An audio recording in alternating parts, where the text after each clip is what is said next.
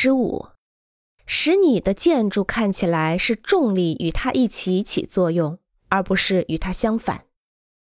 现代主义运动充满戏剧化的例外是使用这个时代可用的结构策略，用特别的风度来否定重力，而且可以产生建筑是漂浮或者悬浮在空洞的空间上的错觉。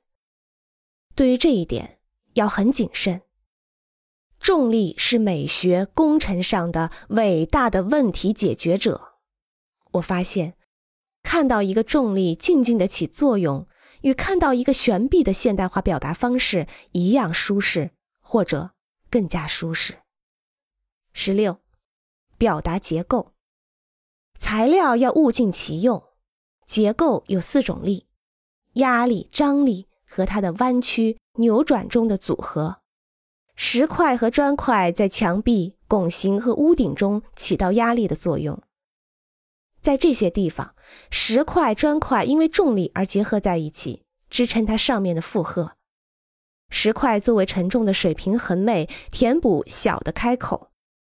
木头和钢铁可以产生所有的力，通常作为框架或者构架中的线性因素。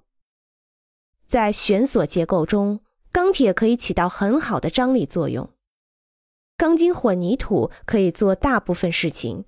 包括柱状物、横梁、板层、钢架和很多结构形状。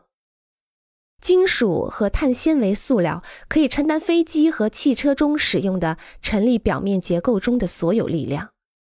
这种结构也用在建筑结构形式中，因为现在大部分建筑是混凝土或者是覆盖一个薄腹腔结构的钢架，表明结构可能并不必要。但是我们的眼睛仍然希望看到什么在支撑着建筑。